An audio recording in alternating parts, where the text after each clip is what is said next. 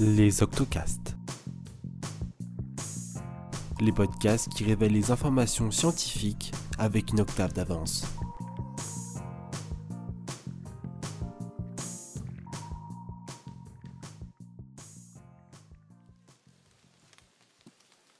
Salut toi Je m'appelle Agrobacterium tumefaciens, une bactérie pathogène. Oh, et là tu commences à t'inquiéter. Une bactérie pathogène? Mais qu'est-ce qu'elle me veut? Elle va me tuer? Bon, déjà on va clarifier un truc. Je ne tue personne moi. Et de toute façon, ne t'en fais pas, je n'attaque que les plantes. Les humains, ça ne m'intéresse pas. Je ne peux rien leur faire. Bref, commençons par le début. Je suis née par scissiparité. Ma mère s'est divisée en deux et l'une des moitiés est devenue moi.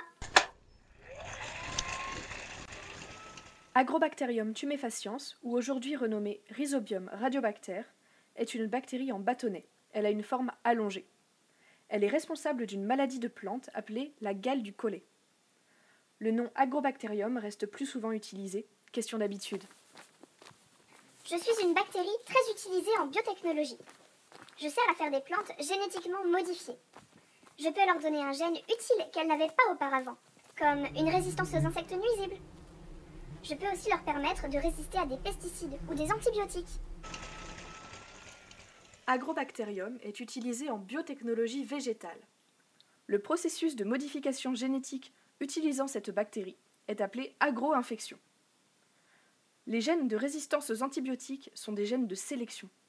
Ils permettent de s'assurer que les cellules qu'on cultivera sont bien celles avec le gène utile.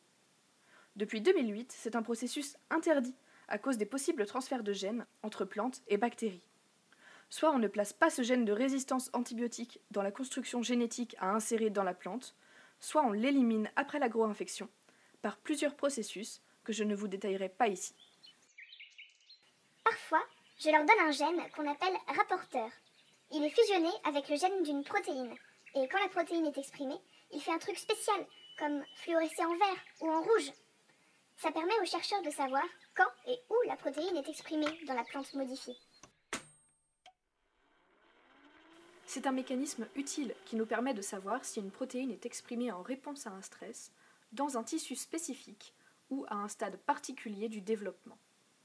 Le but n'est pas de rajouter un gène à la plante, mais d'y étudier un gène qui est déjà exprimé. La technique donne de très belles images, que ce soit en fluorescence avec les fluorescent proteins, GFP, RFP, YFP, ou en expression de couleur, comme avec le gène rapporteur GUS, qui confère une très belle couleur bleue aux zones de la plante qu'il exprime. Mais à la base, je sévis dans la nature, dans des forêts.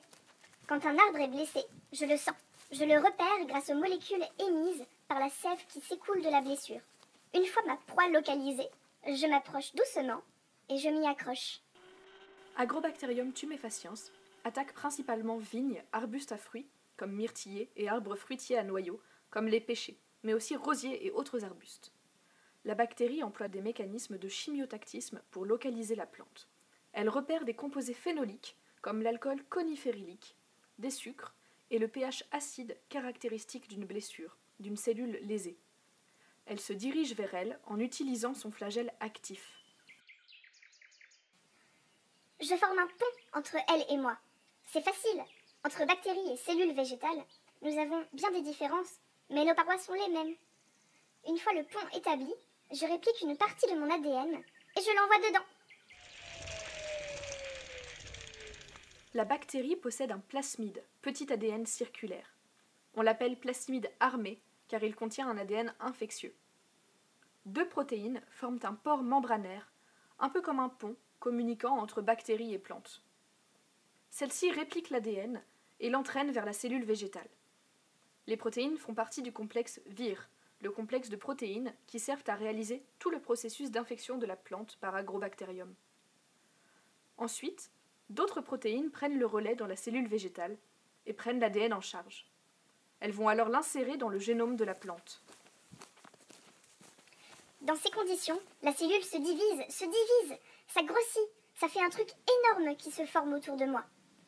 Je suis entourée de plein de cellules végétales. Et en plus, elles me donnent à manger.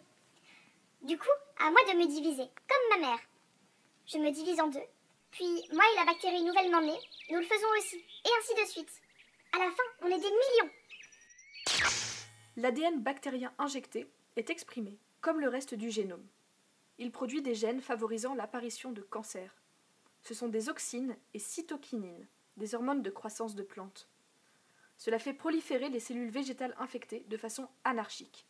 Elles forment une sorte de tumeur, une excroissance sur la tige de la plante. C'est assez impressionnant. Imaginez-vous porter une tumeur de la taille d'un poing sur votre peau. En parallèle, les cellules végétales produisent un composé qui s'appelle opine, qui sert à la croissance des bactéries. D'une certaine manière, la bactérie prend le contrôle de l'arbre et le force à la nourrir.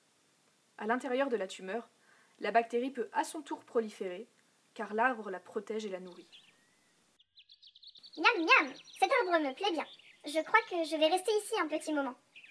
D'ailleurs, si plusieurs arbres blessés sont en contact, moi ou mes descendants, on peut facilement leur rendre visite. ah, une vie de bactéries comme je les aime. Oh, et si tu veux me faire un petit coucou en forêt, lève la tête si tu croises un arbre bossu, c'est que je suis là.